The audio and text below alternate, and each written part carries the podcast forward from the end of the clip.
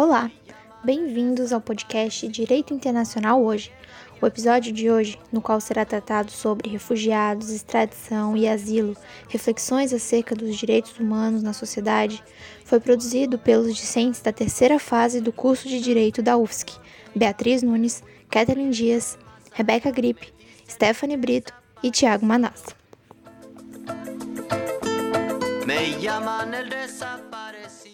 Para iniciarmos, Kathleen, você pode nos falar um pouco sobre o asilo territorial e diplomático e suas especificidades e também aprofundar um pouco sobre os conceitos de refúgio e extradição? Claro, Stephanie. Inicialmente, vale ressaltar que o asilo político se trata de ato de soberania interna, que engloba o direito público interno, direito constitucional e que se relaciona diretamente com o direito internacional público e privado. O asilo político está disposto no artigo 4 da Constituição Federal e tem como principal objetivo assegurar proteção ao indivíduo que se encontra em situação de risco em seu país de origem, por perseguição política ou ameaças provenientes de interesses políticos ou ideológicos. No ordenamento internacional, existem duas modalidades de tal amparo: a territorial e a diplomática. O asilo diplomático antecede um futuro asilo territorial, isso é, Trata-se de uma fase provisória do asilo político, cuja proteção é concedida pelo Estado acolhedor fora de seu território, nos locais livres da jurisdição do, do Estado de origem do indivíduo, como na embaixada, em navios de guerra, acampamentos ou aeronaves militares, e eventualmente em um terceiro país. Essa modalidade nunca é definitiva, mas sim uma ponte para o asilo territorial que é uma forma, vamos se dizer, consumada do amparo do Estado acolhedor. É o recebimento efetivo do estrangeiro em território nacional, buscando preservar sua liberdade e até mesmo a vida, quando em risco por desdobramentos sociais ou políticos no país de origem do cidadão. Essa modalidade é apreciada em trâmite próprio, dentro das normas do país acolhedor. Vale ressaltar que o asilo político é restringido pela simples motivação de fuga da lei penal, pois não se aplica a estrangeiros em grave ameaça que tenham cometido crimes comuns e que querem simplesmente fugir de sanção ou julgamento imposto pelo país de origem, como dispõe a Declaração Universal dos Direitos do Homem. Percebe-se também que o asilo político se assemelha ao refúgio, mas se distingue deste, porquanto o refúgio trata da proteção de fluxos maciços de populações que precisam se deslocar do seu país de origem por questões de ameaça à vida e à liberdade, enquanto o asilo trata de perseguições políticas e é outorgado separadamente, verificado caso a caso. De outro norte, temos a figura da extradição, que se trata de ato de cooperação internacional e que pode se dar na forma passiva, quando outro país solicita a extradição de um indivíduo foragido que está em solo brasileiro, ou na forma ativa, quando o governo requer a outro país a extradição de um foragido da justiça brasileira. A extradição também passa por procedimento próprio. Ela é sujeita a uma análise prévia pelo STF e tem limites previstos no artigo 5 da Constituição Federal, que assegura, por exemplo, a não concessão da extradição ao estrangeiro acusado por crime político ou de opinião, de todo modo, a extradição, em essência, não corresponde a uma sanção ao indivíduo, mas sim uma forma de cooperação penal mútua entre os Estados, que tem por objetivo a eficiência da justiça penal, levando em conta o princípio da reciprocidade. Obrigada, Kathleen. Agora, Beatriz, conte um pouco pra gente sobre a história do surgimento dos direitos humanos, relacionando-os brevemente ao asilo e à extradição. Claro, Stephanie. Segundo a Organização das Nações Unidas, os direitos humanos são garantias jurídicas universais que protegem indivíduos e grupos contra ações ou omissões dos governos que atentem contra a dignidade humana, como o direito à vida, à integridade física, à dignidade, entre outros. Os princípios de direitos humanos são muito anteriores à Declaração Universal dos Direitos Humanos, documento assinado em 1948 no contexto trágico deixado pela Segunda Guerra Mundial e criado a partir de uma comissão liderada por Roosevelt a fim de declarar os direitos que todo mundo deveria ter. Hoje, a Declaração Universal é assinada pelos 192 países que compõem as Nações Unidas, e, ainda que não tenha força de lei, o documento serve como base para constituições e tratados internacionais.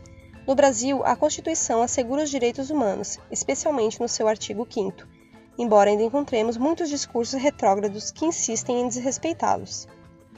Porcaria de uma Constituição ao se referir a direitos humanos. Não há pena de morte aqui. O cara não teme nada, não há prisão perpétua. O canalha nem precisa trabalhar. Fica sugando o Estado no tempo que está detido.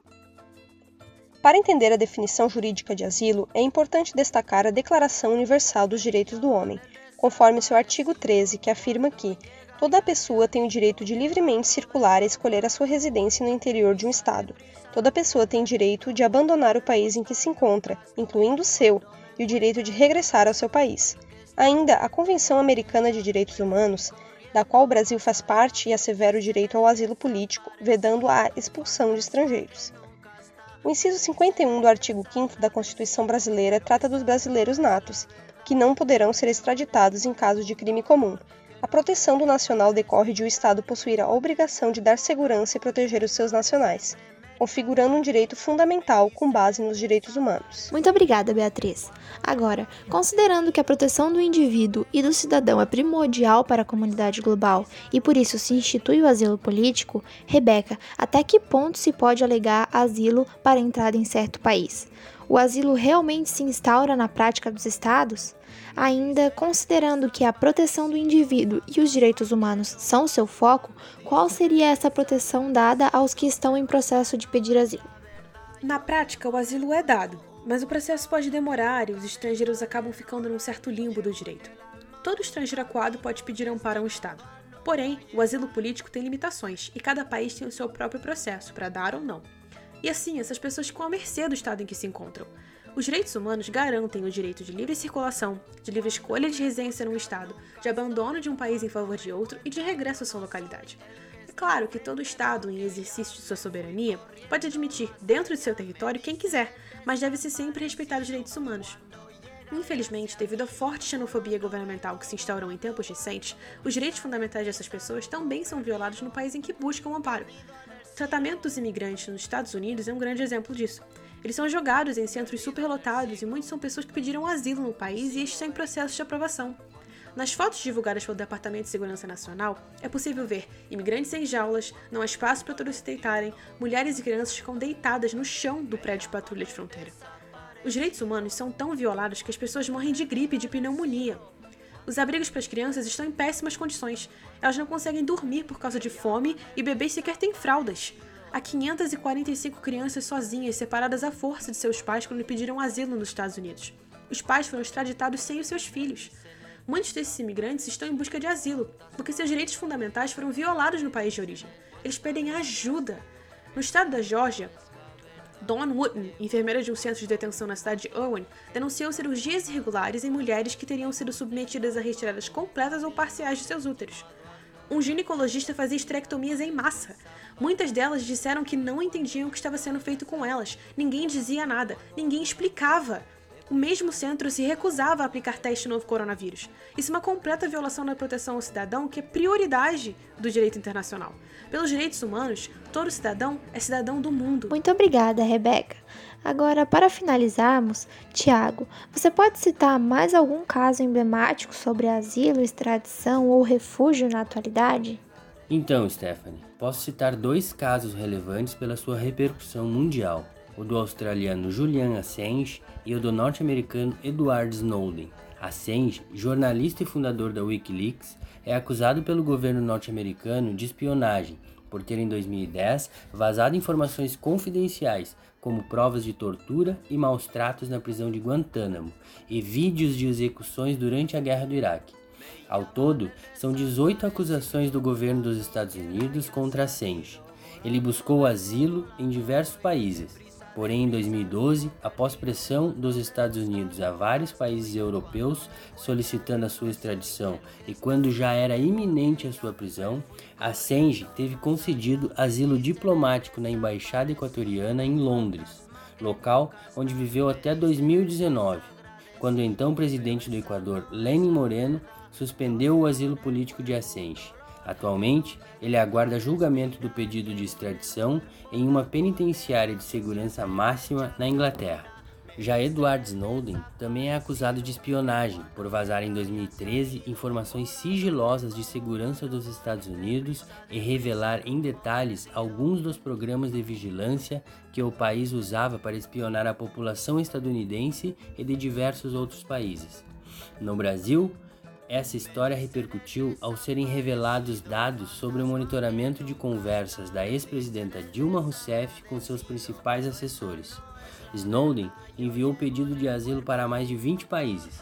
Apenas três deles se dispuseram a abrigá-lo num primeiro momento.